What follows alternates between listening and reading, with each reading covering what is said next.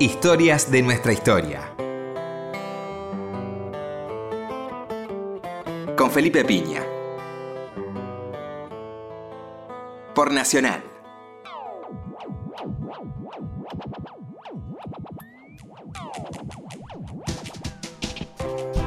¿Cómo le va? Que estamos nuevamente en Historia de nuestra historia. Bueno, hoy vamos a hablar de un tema altamente interesante del obispo Angelillo. Tenemos a Mariano de Bedia, ¿cómo estás? Hola, ¿qué tal, Felipe? Para hablar de, de este personaje tan interesante de nuestra historia.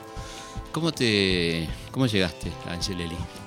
Sí, Angelelli, para meterme en la investigación del libro, lo que significó su muerte, eh, fue a partir de algunas este, inquietudes que se me despertaron cuando yo advertí que avanzaba el proceso de beatificación en el Vaticano, de reivindicación de la Iglesia y la prédica un poco de, de Francisco.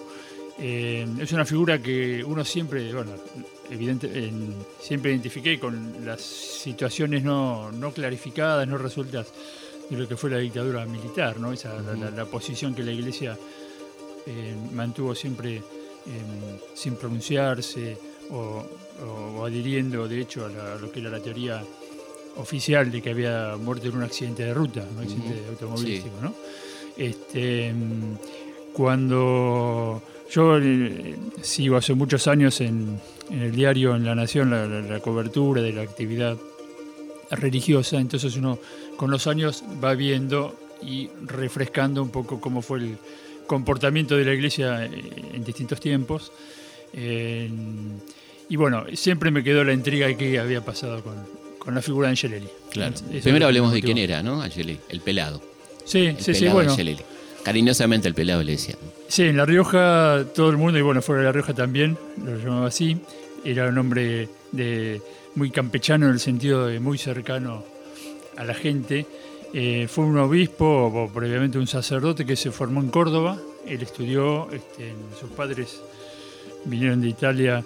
eh, era el mayor de tres hermanos y estudió bueno, en un colegio, en la escuela pública y luego entró al seminario de muy chico, eh, lo que en ese tiempo era el seminario menor para completar el secundario, era a los 15 años.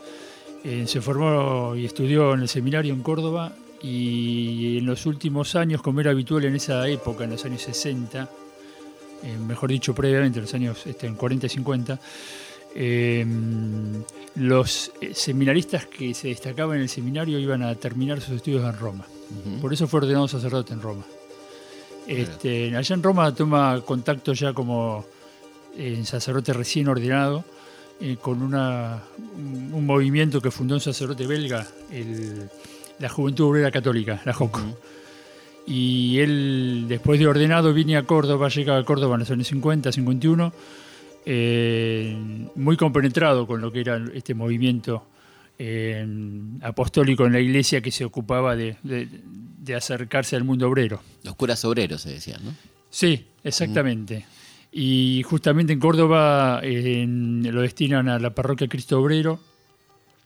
Y ahí, con los sacerdotes que, con los que le tocó trabajar y, y con los jóvenes que, que logró convocar, eh, se, se adentró mucho en, la- en la- la realidad obrera de su tiempo. Estamos hablando de Córdoba al principio de los años 60, o sea, cinco- años Claro. 50. Después La de Córdoba Perón. industrial, ¿no es cierto? Claro, La Córdoba que empezaba las industrias automotrices y, y todo eso, ¿no?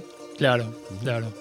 Y él, eh, bueno, como sacerdote y como obispo, porque lo designan obispo muy joven, a los Ujú. 37 años, eh, Juan 23 lo nombra obispo en el año 60, y él tiene mucho, yo pude recoger eh, para el libro a partir de, de anécdotas y situaciones que se generaron en, en- en su actividad sacerdotal eh, muchos pronunciamientos firmes en favor de, de la igualdad de la- en- en- y del respeto de los derechos de los trabajadores. Este, en una sociedad como la cordobesa, donde había sectores muy tradicionalistas, ¿no? especialmente en ese tiempo también. Y, y bueno, él va tomando posiciones que generan algún tipo de resistencia o malestar, incluso en sectores católicos muy tradicionales. Que lo tenía Córdoba, ¿no? En ese momento. Claro, sí, sí, sí. El, el arzobispo de Córdoba era en castellano, Monseñor Castellano, que era un hombre de formación muy tradicionalista. Él representaba un poco un espíritu joven y ya como obispo auxiliar en los primeros años, cuando se convoca el Concilio Vaticano II, le corresponde participar en el Concilio Vaticano II, eh, que se realizaba en Roma Sí. que se fue haciendo en distintas etapas. Durante tres o cuatro años sucesivos, en- de octubre a diciembre, se hacían las sesiones. Ya él viajaba a Roma y en el concilio rápidamente se inscribió en el sector más eh, reformista. ¿no? Claro. El Rerum Novarum, ¿no? Todas esas encíclicas. Sí, sí, sí, sí. Y muchos documentos que surgieron del concilio, él los reivindica, él participa de las deliberaciones. Hay investigaciones que muestran los aportes que se fueron haciendo, que por ejemplo los distintos obispos argentinos fueron participando, fueron haciendo en el concilio. Eh, A lo largo de los años participaron unos 30, 40 obispos. Eh, y él siempre este, promoviendo eh, la cercanía de la iglesia con, el- con, la, con el mundo contemporáneo. ¿no? Poco Sí, lo- porque ese concilio cambió la iglesia, ¿no? Porque era el fin de la iglesia en latín, ¿no? Exactamente. La, la misa de espaldas, todas esas cosas, ¿no? Claro. Eso en lo formal y en lo, de- en lo- más de fondo también una posición de, de- de escucha al mundo y de diálogo con el mundo contemporáneo. Donde la iglesia este, era como que seguía su ruta alejado de la, de Y la algo situación tan- política y social. ¿no? Y algo tan obvio como que se dijo, Juan- que dijo Juan 23, ¿no? La opción por los pobres. Claro. Uno suponía que Jesús ya lo, había dicho en su momento. ¿no? Claro. ¿Cuál era la opción? Pero había que decirlo. Había que ratificarlo En sí, sí, 1962. y marcar el rumbo. Efectivamente. Este, él se, se inscribe, como te decía, en en ese grupo de obispos progresistas. Hay un pronunciamiento después del concilio que firman eh, obispos liderados por Elder Cámara. Ujú. Brasil. Mu- claro, muchos que inscribí- se inscribían en la teología de la liberación y, y otros que de sacerdotes y obispos de distintos países que también adhirieron, firman el- lo que se conoce como el Pacto de las Catacumbas que es un compromiso por el cual declaran, eh, porque se llama así porque se hizo en unas catacumbas en Roma, eh, el compromiso de vivir como obispos este, del mismo modo que, que la gente este, en- común, ¿no? Claro. Este, renuncian a los tratamientos honoríficos que era tan característico y que sigue siendo, Mm. esos, con, los títulos de excelentísima, reverendísima, este, es como un gesto de ratificación de lo que se había aprobado en el concilio. Ellos se comprometen a vivir su vida episcopal este, eh, con un estilo diferente al- a ese estilo muy de príncipe y ampuloso, Claro. claro, ¿no? Un estilo cristiano, digamos, ¿no? Claro, O claro. sea, vivir como decía Jesús, de alguna manera. Exactamente. Mm. Y eso lo firman unos 30, 40 obispos inicialmente, entre ellos había tres o cuatro obispos argentinos, además Angelelli estaba devoto, que era un obispo de Corrientes. Sí, el señor Devoto. Este, y, y él cuando regresa a Córdoba eh, viene muy entusiasmado y, y dispuesto a aplicar las enseñanzas del concilio. Y en eso tiene choques con el arzobispo, que como te decía era un pensamiento más tradicional. Lo habían nombrado, además de obispo auxiliar, rector del seminario, con lo cual en el seminario empieza a formarse una corriente eh, muy entusiasta con, Claro. con el concilio. E incluso muchos sacerdotes recién ordenados, que eran profesores del seminario, este, insisten en, en- en esto de promover eh, en la práctica las enseñanzas del concilio y, y ahí sale una sucesión de reportajes a sacerdotes en diarios de Córdoba y eso cae mal en la iglesia y se genera un conflicto en el 64, 65 Ujú. eh, que obliga a intervenir al nuncio Ujú. para quitar un poco las aguas. Eh, como resultado de esa situación, es apartado el obispo castellanos, eh, es pasado a retiro cuando le declaran Ujú. obispo emérito, ya con la excusa de, de la salud, de la La edad, edad. y, y asume primatesta, que era un obispo, un sacerdote que viene- venía de, de Mendoza, había sido estado en San Rafael, eh, muy joven también pero con otro pensamiento. Y él, y bueno, Angelelli convive con Primatesta tres años hasta que en el año 68 lo designan obispo de la- en La Rioja, Angelelli. El año de Medellín, ¿no? Justamente. Ujú. Eh, hay una particularidad, el, el día que, que Angelelli llega a La Rioja a iniciar su ministerio, ese mismo día empieza la Asamblea de Medellín. Eh, no participa físicamente Angelelli de, de- de la conferencia de Medellín, pero adhiere puntualmente a todos los documentos y ahí donde se ratifica ya literalmente como opción la, Iglesia de América Latina, la opción preferencial por los pobres. Ujú. Y bueno, ese ideal es, él lo lleva a La Rioja. Eh, algunos atribuían la designación en La Rioja como un castigo, Claro. mandado, lo mandan a una diócesis olvidada. Y bueno, y eso y genera su pase a La Rioja, genera que muchos sacerdotes, muchos seminaristas estén, lo siguieran sus pasos, Lo pidieran- acompañen. Claro. Claro. Incluso congregaciones religiosas empiezan a, a instalarse, a mandar religiosos a la provincia de La Rioja, que era un territorio este, inexplorado así pastoralmente en ese tiempo. ¿no? Eh, Es la época que se funda el sacerdote para el tercer mundo también, ¿no? Claro. Ujú, En ese momento. Fruto de ese pronunciamiento de los obispos, este, surge después el movimiento de sacerdotes del tercer mundo. Que se, se desarrolla este movimiento con mayor fuerza eh, por, por la repercusión que logran en diócesis donde contrastaban con el pensamiento del obispo de la zona. En Buenos Aires, lógicamente, en Rosario. Este, como, co- como, como una eh, reclamo a, a- a la, a la- cúpula Claro. episcopal de la diócesis, surge este movimiento, ¿no? Mujica, acá en Buenos Aires. Eh, En La Rioja, en general, como él era el obispo, no, no- no había necesidad de hacer un planteo Claro. Claro. al obispo de la zona, porque él acompañaba esa reforma. Por eso en La Rioja es como que acompaña este movimiento, pero por ahí uno no encuentra figuras más allá de Angelelli que se hayan después este, en- en- inscrito o desarrollado en este movimiento. Pero por supuesto que había muchas este, similitudes en los, en los postulados. Y bueno, y él, Angelelli empieza en La Rioja en la prédica en una época donde había un gobierno militar, Ujú. Onganía. en la época de Onganía exactamente, eh, en una Aparte provincia. uno ultracatólico, ¿no? Ultracatólico Exactamente. Él se encuentra justamente eh, en esa situación, una diócesis en la cual había una, una posición de los guardianes de la fe. ¿no? Este. Los cursillistas, ¿no? Toda esa cosa. Sí, sí, sí. de sí. colores, como. Había eh, muchos grupos que formaban parte del- de tradición familia propiedad, por ejemplo. La ultraderecha. Claro. Entonces, y que, que además se autoproclamaban como la verdadera expresión de la iglesia, ¿no? Entonces él tiene que combatir ese, ese pensamiento. Claro. Y ahí se dan tensiones ya de entrada. Era gracioso porque esta gente que era ultraconservadora acusaban a estos curas de hacer política como si ellos no estuvieran haciendo política de toda la vida, ¿no? Digamos, el, el tradición familiar propiedad era una posición política, claramente, ¿no? Claro, Y la acusación a Mujica, a Angelelli, era que eran... que hacían política. Claro, curas políticos, ¿no? Exactamente. Sí, sí, sí. Eh, por eso ese, ese clima de tensión, que uno lo puede circunscribir al ámbito católico porque se daba Ujú. en toda la provincia, eh, ya viene apenas él asume en la Rioja. Claro.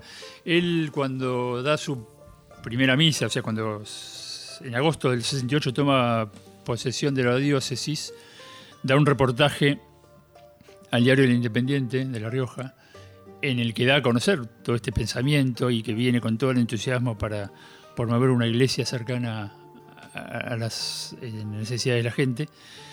Y al día siguiente que sale el reportaje en el diario El Independiente recibe un anónimo en el que le advertían, cuidado, señor obispo, no se apresure.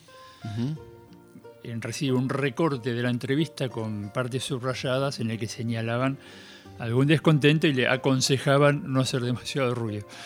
Entonces él de entrada toma rápidamente conocimiento del, del- del clima que- que le esperaba Claro. en su actividad pastoral, ¿no? Este, Y bueno, él va cambiando también, él hereda lo que es la curia, el obispado también, sacerdote con pensamientos que uno puede asimilar a- al preconcilio, entonces los va renovando, y muchos Ujú. sacerdotes de Córdoba se suman, y bueno, y genera una participación muy activa del clero en ese momento.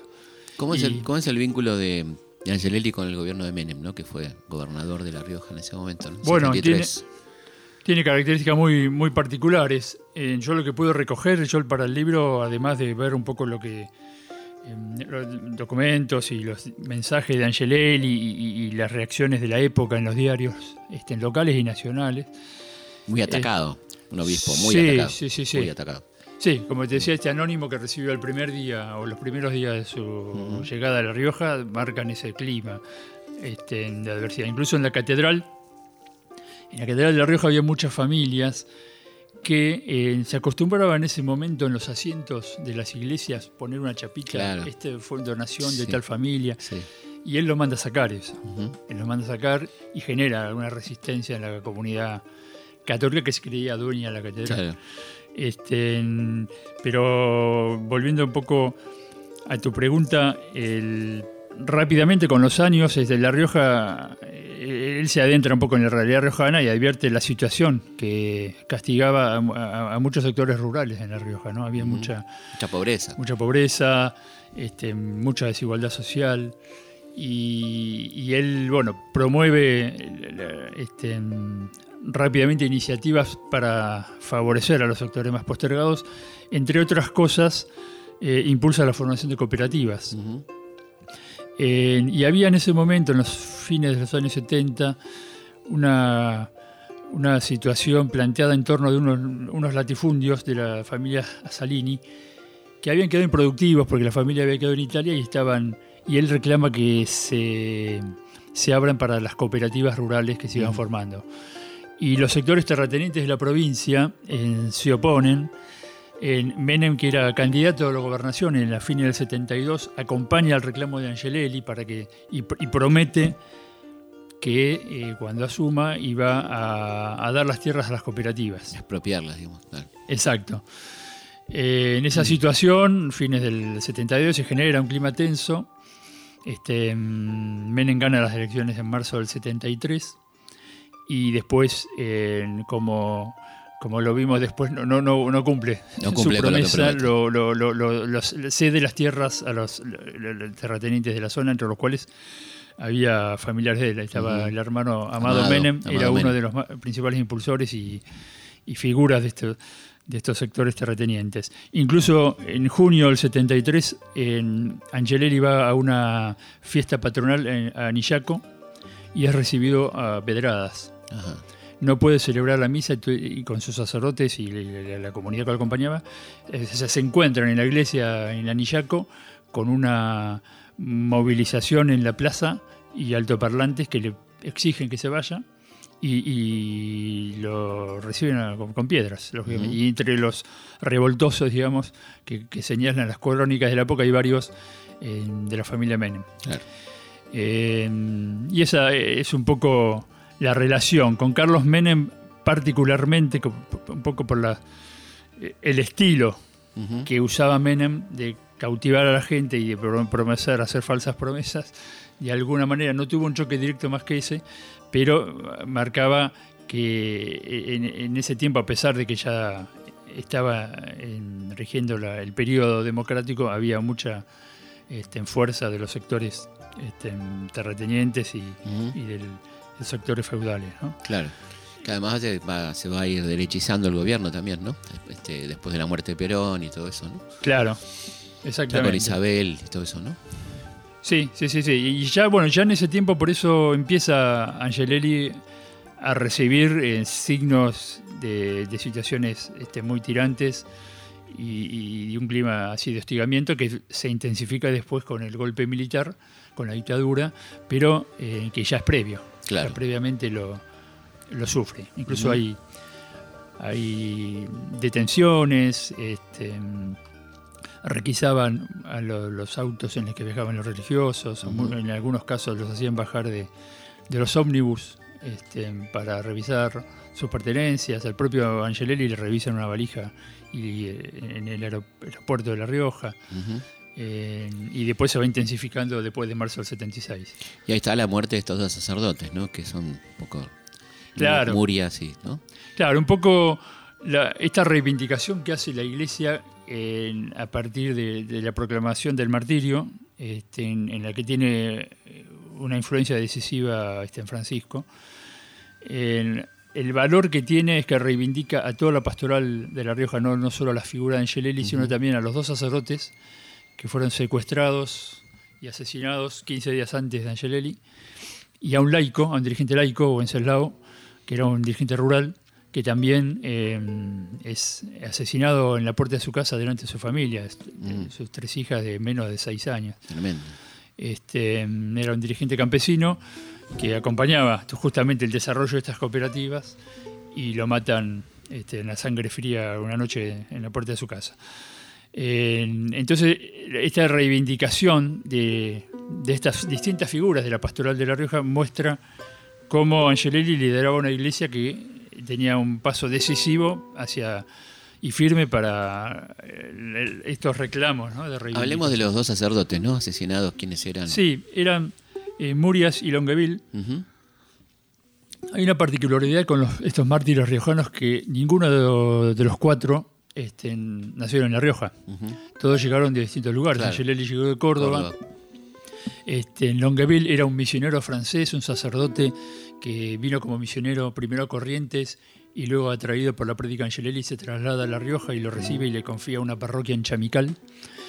Después estaba Murias, que era un sacerdote franciscano, muy joven, tenía 30, 31 años en el año 76 cuando lo matan, que también era oriundo de Córdoba, había estado estudiando en Buenos Aires. Angelelli lo ordena sacerdote en Buenos Aires porque eh, él había ido a, a misionar a, a La Rioja. Y también lo invita y él este, muestra interés y va a La Rioja y acompaña a Longueville, al otro sacerdote, Sí. en la parroquia de Chamical. Los dos se instalan en Chamical, Longueville en el año 74-75 y, y Murias, este, si bien había estado algunas temporadas, especialmente en el verano, se instala a principios del 76 en la parroquia de Chamical. Y Pedernera, o sea, Wenceslao, era un laico que era oriundo de San Luis, vivía con su familia en Mendoza y a través, eh, o sea, formaba parte de un movimiento rural de la Acción Católica eh, que estaba en distintas provincias y a través de su actividad llega a La Rioja también, este, decidido a acompañar a, a la pastoral de Angelelli y se instala en La Rioja con su mujer y su familia. Este, por eso llegan a La Rioja los cuatro y los dos sacerdotes empiezan, especialmente Murias, a, a hacer una tarea social muy cercana a los, a los barrios vulnerables, en compañía con muchas congregaciones religiosas. Y bueno, una noche, después de, una, de haber sido demorados varias veces, eh, ya en especialmente en el periodo de la dictadura, este, la base aérea de Chamical Claro. tenía una, una, posición ahí muy, muy, una presencia muy fuerte. Lo llaman varias veces a, a declarar o, o a, o a- o a pedir explicaciones por A molestarlo. determinadas- Ah. Exactamente. A intimidarlo. ¿va? Claro.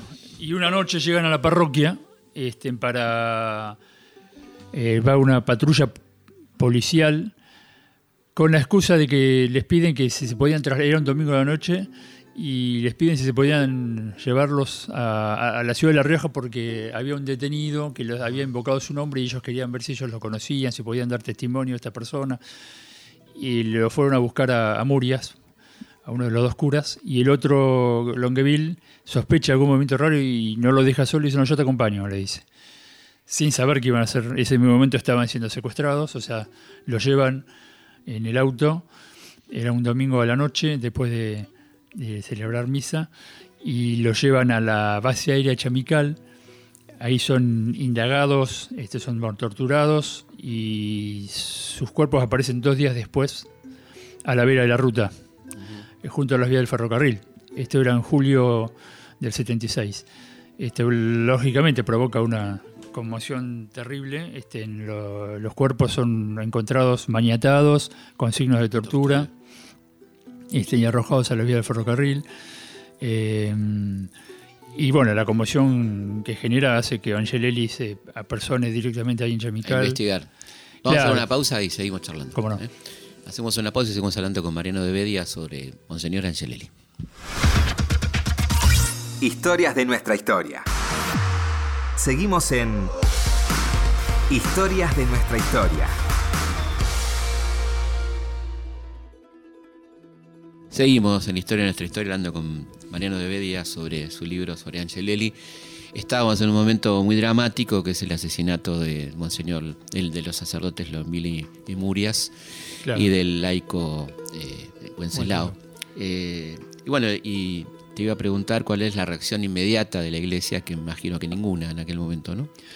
Claro, cuando la, fue la el- cúpula estoy hablando, ¿no? Exacto, cuando es la, eh, la- el, asesinato de los dos sacerdotes, justamente ningún obispo va a acompañar a Angelelli Ujú. a las exequias, eso le llama la atención y le duele a Angelelli por testimonios que, que confió a, a los sacerdotes. Imagino que además trabajaban en- con él. enciende una alarma, además, ¿no? Porque Claro, él, solo. hemos- él venía denunciando, después se conoce a través de las cartas que le venía escribiendo al nuncio Piolagui para que llegaran al Vaticano, eh, que la iglesia de La Rioja sufría, este, además de las Claro. amenazas que él venía recibiendo, que era un llamado de alarma este, y de situación desesperante que vivía la iglesia en La Rioja, los curas Claro.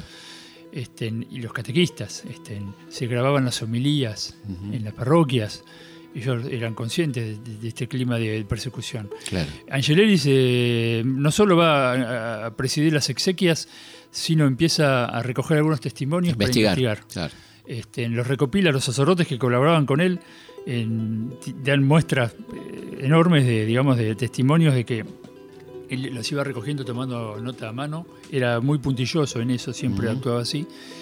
Este, y se queda nueve días en Chamical por las exequias y eh, religiosamente para celebrar una novena, Ujú. una serie de rezos durante nueve días. En ese interín ocurre cinco o seis días después la muerte, el, del crimen de Wenceslao, en Saniogasta, Ujú. esa, en, en otra ciudad de La Rioja, eh, que entra este, en- a, a la casa a, a matarlo. Delante Y- de sus hijas. delante de su mujer y de sus hijas. Yo hablé para el libro, hablé con, con Coca, una mujer que tiene 78 años, con las hijas, ahora son tres hijas, por supuesto ma- mayores, pero que guardan testimonios terribles, recuerdos terribles. Tremendo. Y bueno, Angelelli empieza en Chamical a recoger estas, estos testimonios y con una carpeta este, los va recopilando y cuando decide volver a La Rioja después de nueve días, eh, le pide a uno de los sacerdotes, a Pinto, que lo acompañe a La Rioja y, y lleva su carpeta en la camioneta. Ujú. Angelelli conducía el auto el 4 de agosto y bueno, después de, de pasar el, el paraje de Punta de los Llanos, eh, es interceptado por otro vehículo, uno o dos vehículos. La, la causa judicial acredita que era uno vehículo, pero hay, hay unos testimonios que dicen que podían ser dos. Y le provocan por la maniobra, lo, lo- lo- lo obligan a, a hacer una brusca maniobra que eh, termina volcando la camioneta y, y bueno, y muere. Ahí la causa judicial determina que muere inmediatamente. Hay algunos testimonios que indican que hay, hay señales de que el cuerpo fue arrastrado, sacado de la camioneta, arrastrado y puesto en forma desafiante en su cuerpo en con la sotana en forma de cruz, con Mm, los brazos claro. extendidos. Este, como un asesino mafioso, ¿no? Claro. Eh, eso la causa judicial no lo acredita porque de- determina que murió instantáneamente, pero en... La causa oficial, por supuesto, es muy posterior. Claro, sí, me refiero a la sentencia del año 2014, 38 años después, Tremendo, que después tremendo. eh, este, hay, también hay todo una- un tema con... Por supuesto, la dictadura eh, omitió todo esto, ¿no? Exactamente, se produce el vuelco este, provocado, en que la causa judicial determina que fue este, provocado y, premeditado. eh, Ahora hablamos de la causa, pero me interesa Sí. un poquito hablar de, de la, de- la iglesia. sí, de la iglesia y la prensa y cómo se comunicó esto en Bueno, su momento, ¿no? Rápidamente hubo un despliegue policial y militar en la zona. Estuvo varios, hora- varias horas este, extendido en el pavimento eh, el cuerpo de Angelelli y el juez que intervino inmediatamente, una de las primeras medidas que toma es ordenar un allanamiento al obispado. Algo curioso, muy curioso, siendo una... Investigar a la víctima, digamos. Exactamente. Sí. Y, y- y amedrentar a- Claro. al- al- al, ¿Quién era el juez este? Este juez era un juez eh, Vigo, que era un abogado de la policía que había sido designado juez de La Rioja 15 días antes. Muy imparcial el señor. Sí. Sí, sí. Tremendo. Y no, es terrible. Porque, Es interesante, ¿no? Recordar a los jueces de la dictadura. Cuando decimos dictadura cívico-militar, nos estamos refiriendo a estos señores. Estas también. situaciones, Claro, exactamente. absolutamente. Eh, no, ar- ar- archiva la causa como accidente en 20 días y después renuncia. Y se va. no se O sea, hizo su trabajo el tipo. Hizo Tal lo que tenía que hacer, claro. Exactamente. Y ahí Este, quedó la causa durante, dormida durante. Sí, la causa judicial quedó este, en- como te digo, a los 20 días como Ya está resuelto. resuelto como accidente. Este, y la prensa, después la prensa diciendo que era accidente, por supuesto. Sí, bueno, ya en ese tiempo había un medio local que era el diario El Sol, Ujú, en el cual Eduardo Mena tenía mucha vinculación, ujú. en- que había tenido muchos cruces y campañas difamatorias Ujú. contra Angelelli, a quien llamaban Satanelli en las crónicas. Eh, lógicamente, este, es uno de los que impulsa fervientemente la, la teoría del accidente y, y desacredita a los colaboradores de, de- de Angelelli. Eh, hay que eh, un dato curioso justamente que el sacerdote que lo acompaña a Angelelli en el auto, Pinto, el padre Pinto, este, sobrevive. Ajá. Es uno de los testimonios que después eh, se recogen cuando se reabre la causa judicial. Yo hablé con él. Él está ahora afincado de hace muchos años en La Rioja, en Mm, Formosa, Formosa. perdón. Ingeniero Juárez. ¿Y cómo Eh, sobrevivió? Porque es milagroso que haya sobrevivido, ¿no? Y lo- la, la- la- No, no hablo del, del accidente, sino eh, sabiendo que era un testigo privilegiado, ¿no? Bueno, hubo muchas situaciones. en- él lo, lo- lo- lo llevan a, a un hospital de Chamical, este, en su familia y varios gente de la, de la iglesia, de, de- que colaboradores de él lo acompañan este, mientras está herido. Y la Fuerza Aérea se ofrece trasladarlo a Córdoba, Mm. cosa que la familia es- se opone la, enérgicamente. la palabra traslado tenía otro sentido en ese momento, ¿no? Exactamente. Incluso había un hermano de Pinto, del cura, que era este, de la Fuerza Aérea, justamente, y este, consciente del peligro que eso podía ocurrir, se niega, Ah. lo acompaña el hermano. Este, en- y después no, la, la propia iglesia y familiares lo trasladan por su cuenta Ah, a, a un sanatorio en Villa Allende. Y no, y está mucho, mucho tiempo en, en- en peligro, en- después sobrevive y desencantado con lo que vino después en la iglesia, en La Rioja Ujú. especialmente, deja el sacerdocio claro. y se va, se viene a Buenos Aires, se casa y después se va a radicar. a- Y la a iglesia Formosa. nada, mientras tanto. No, la iglesia oficialmente no dice, no, dice nada. Este, un mes antes había sido el crimen de los palotinos Claro. en Belgrano. Eso había motivado un reclamo enérgico del Papa, de Pablo VI. Pablo VI, claro. Eh, pero el episcopado, como organismo de la Iglesia Argentina, eh, guarda silencio. ¿Quién estaba en ese momento? Estaba Piolagui, Piolagui de... Era el nuncio y Primatesta era el presidente del episcopado. Después, durante un tiempo, fue Aramburu, Aramburu. que se alternó con Primatesta. O sea, pero el que lleva poco la voz cantante. Guatemala y Guatepeor, digamos. Tremendo. Claro, ahí este, la iglesia siempre dio la explicación de que ellos, la, la estrategia que seguían era la de hacer gestiones oficiosas, no reclamar públicamente. Pero Claro. bueno, en ese interín hay muchas víctimas. Yo ahí recojo una investigación que hizo Soledad Catoyo en una publicación del siglo XXI que recopila como 120 Sí. casos Ujú. de sacerdotes o religiosas, Hasta obispo, gente ¿no? de la iglesia, claro. Ponce de León, por Ponce de León, ejemplo. Ujú. fue sí, exactamente, que muere eh, en circunstancias muy parecidas en la ruta Ujú. un año después. Eh, hay unos sacerdotes de la comunidad saletenses este, en, Córdoba que también fueron secuestrados y se salvaron de alguna manera, fueron liberados porque el superior era un norteamericano, un cura norteamericano. Y alertada la congregación en Estados Unidos, rápidamente la embajada de Estados Unidos o el gobierno eh, vino vinieron a, a pedir explicación a Buenos Aires y el gobierno militar mm, se vio forzado a blanquear su detención. Estamos hablando de la época de Carter, ¿no? Sí, de claro, Carter. exactamente. Claro. Entonces este, fueron llevados a la perla, pero fueron liberados. Este, ahí, bueno, yo recojo esos algunos episodios de esa época. Y en La Rioja, todo ese clima de amedrentamiento este, llevó a, lo que vino después, el, el obispado de Vite, por ejemplo, el que sucedió a Angelelli, eh, a no, no- no mezclarse, no, meter, no querer meterse en investigar qué había pasado. Ujú. Eh, eh, pese a eso, había sectores de la comunidad católica que desde un primer momento estaban convencidos de que había sido un asesinato y, y siguieron eh, impulsando la investigación. ¿Y cuándo se logra reabrir la causa? Se reabre en el año 83, cuando Vuelve la en democracia. los meses previos a la democracia hay una insistente reclamo de Monseñor Nevares, del obispo de Neuquén, que decía que había indicios de que había habido algo extraño que había que investigar, y logra que se reabra la causa. El juez Morales es el que le toca investigar, y ya en el año 86, en la época de Alfonsín, eh, determina que fue un homicidio. O sea, la, la comprobación de que, de que no fue un accidente no es ahora reciente de la Claro, causa del, judicial, del 14. sino ya en el año 86, 10 años después de la muerte. Eh, lo que ocurre es que lamentablemente después, al año siguiente, se dictan las leyes de obediencia debida y punto final, que bueno, beneficia a los que estaban siendo investigados y se frena la causa Tremendo. hasta el 2006. Entonces, ese es el corolario de la situación del judicial y se reabre cuando se anulan estas leyes. Ujú.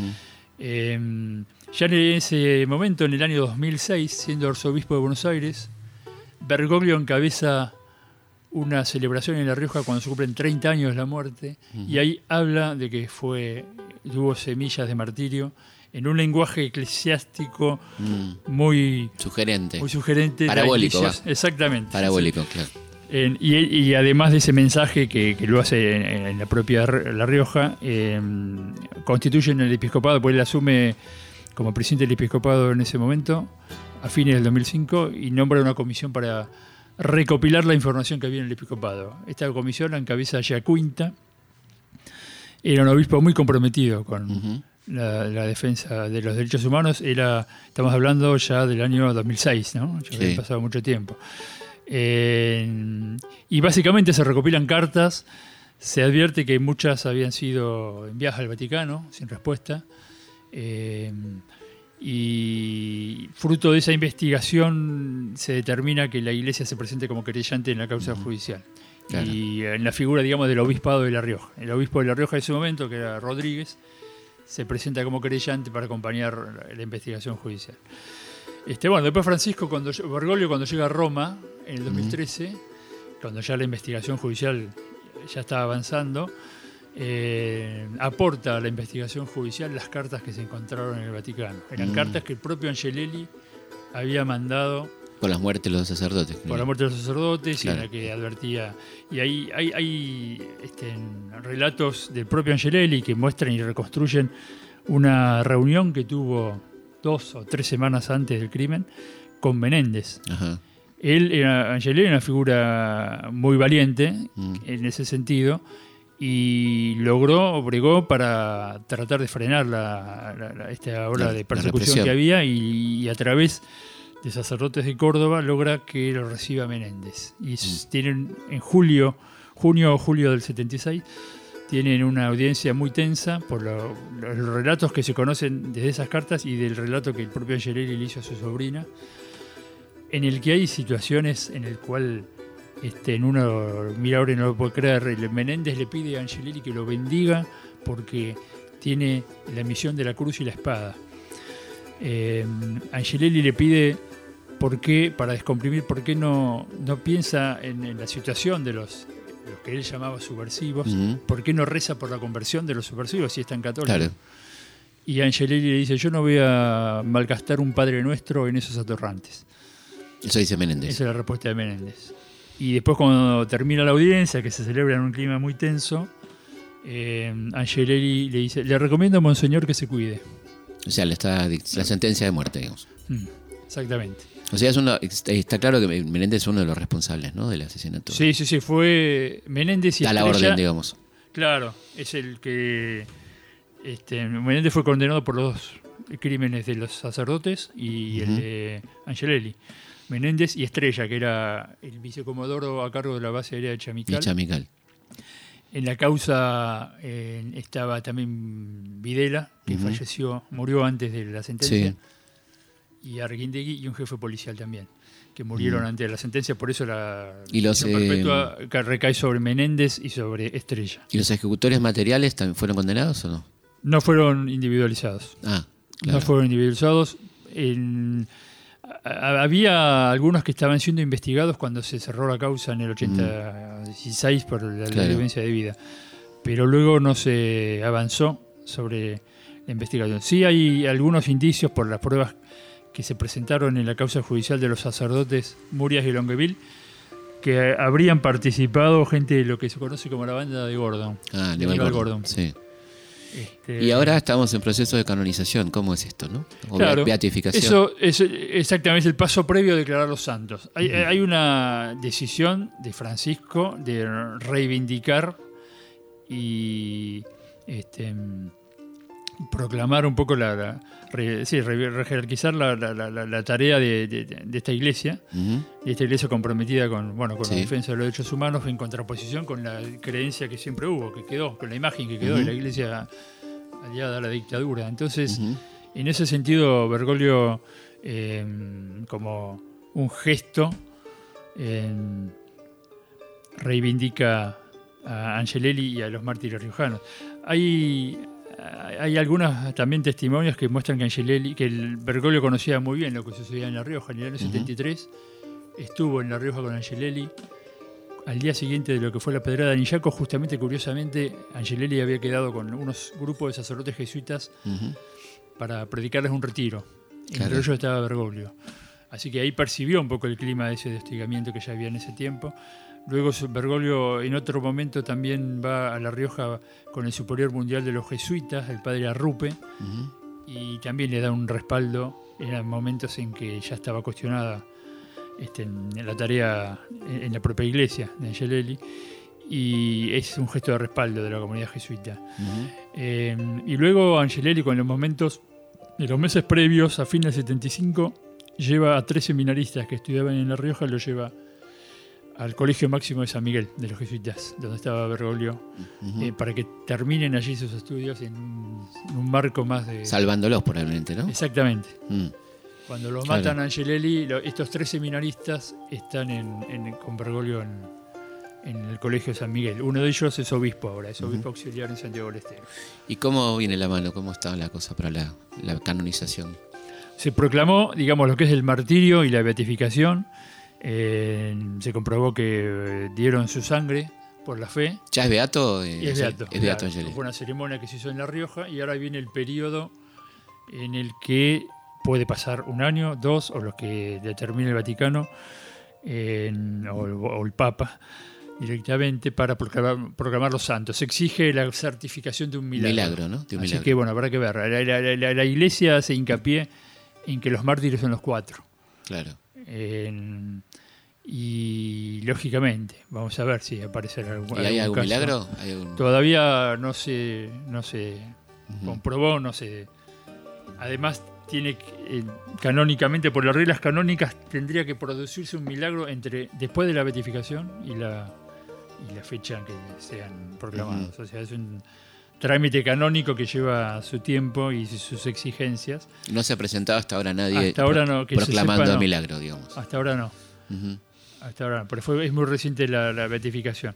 Eh, lo que logró también la iglesia, eh, Bergoglio, con esto, es que la iglesia argentina de alguna manera se encolumnara Ujú. en, en la reivindicación y el reconocimiento de los mártires riojanos, porque siempre Sí. hubo y todavía hay algunos grupos ¿Cómo, ya que vos sos especialista en el tema, te aprovecho, eh, ¿cómo está la iglesia argentina con Francisco? La jerarquía eclesiástica argentina con Francisco.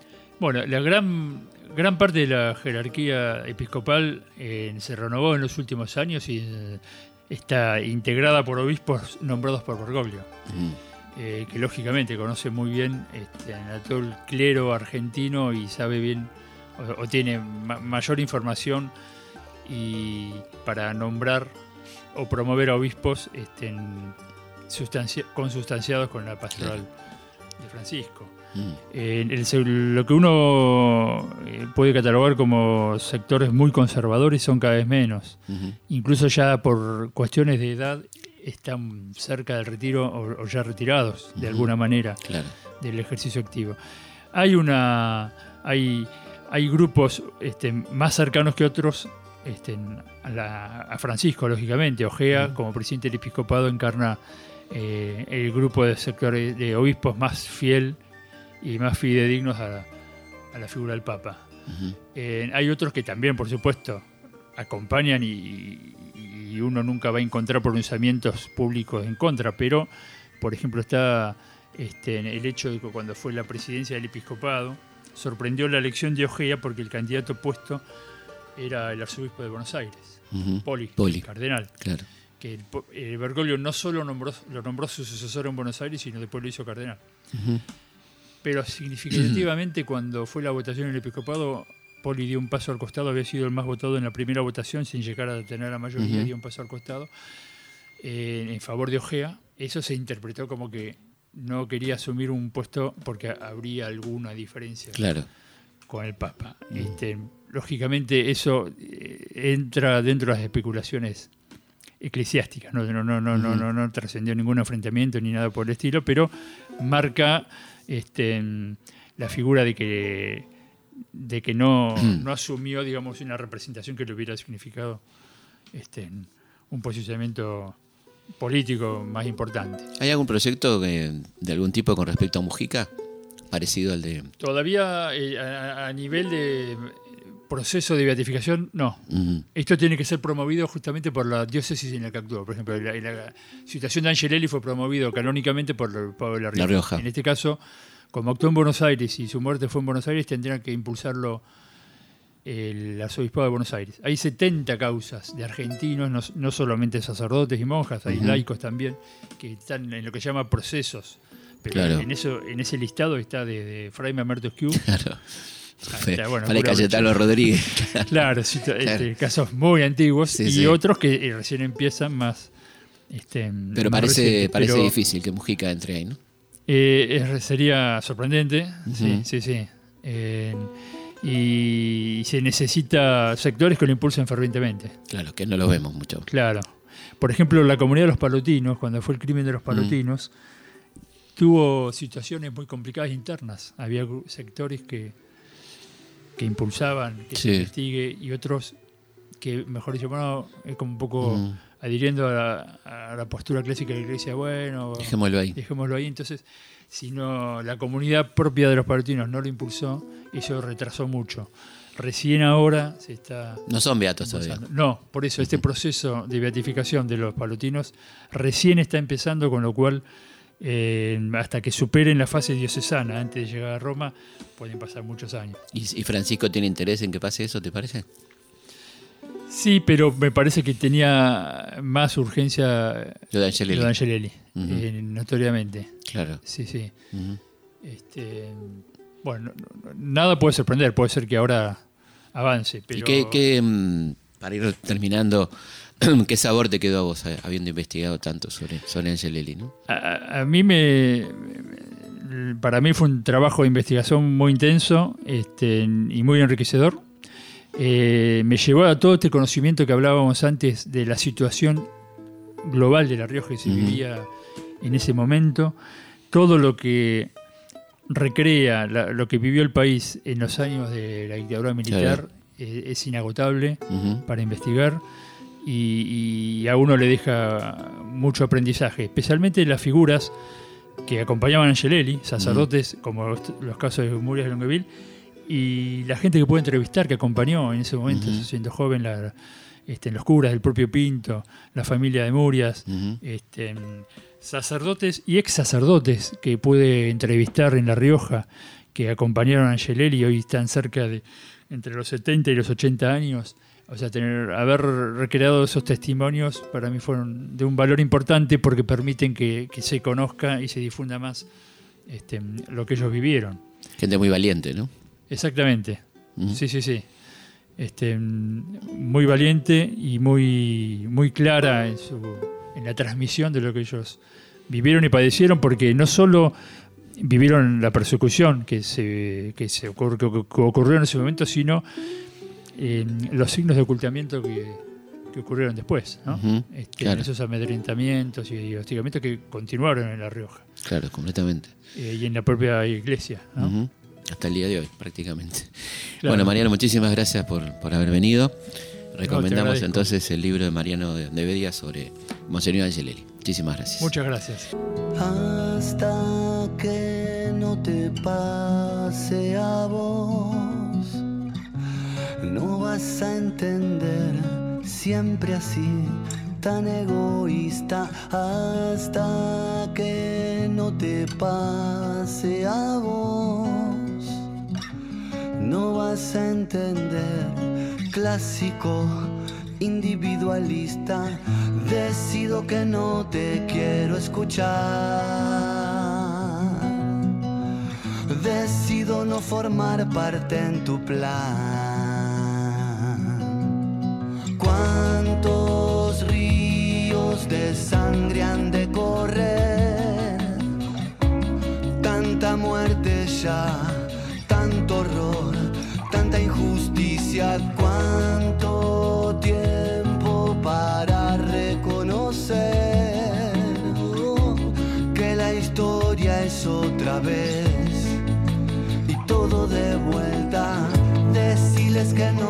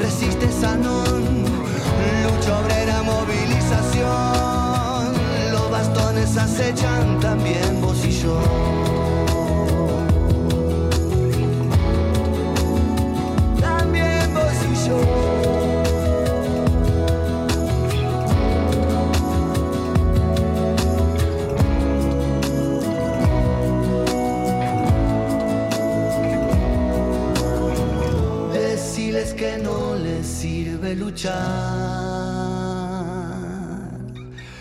Decime que no me sirve luchar.